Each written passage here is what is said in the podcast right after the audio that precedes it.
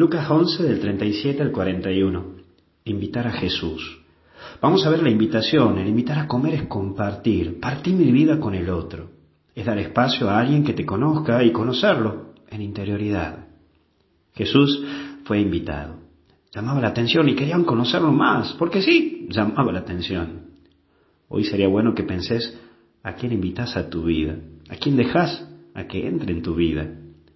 ¿Te haces conocer o sos un misterio para los demás porque no te querés dar a conocer? No tengas miedo a mostrarte como sos, sea auténtico y no tengas miedo a mostrar tu manera de ser.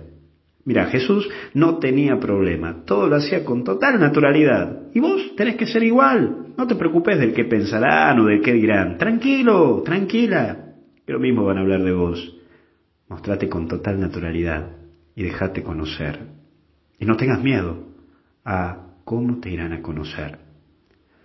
Pero entra el eje de limpiarse. El ser limpio es una actitud interior más que exterior. Es sacar de vos aquello que te mancha, que te hace sentir podrido. Sacar de tu vida ese rencor que te ensucia o te hace pensar locuras.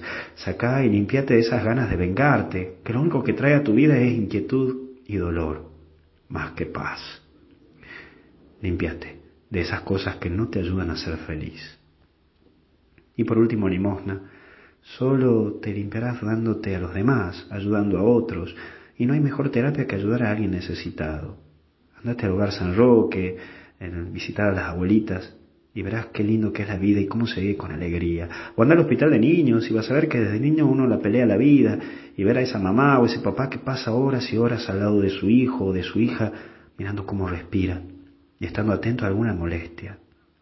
En fin, Puedes hacer millones de cosas en esa ayuda a los demás que te va a aliviar tu vida. El ver esas cosas purifican y te hacen ver la vida de una manera distinta. Que Dios te bendiga, te acompañe y te proteja en el nombre del Padre, del Hijo y del Espíritu Santo. Y hasta el cielo no paramos.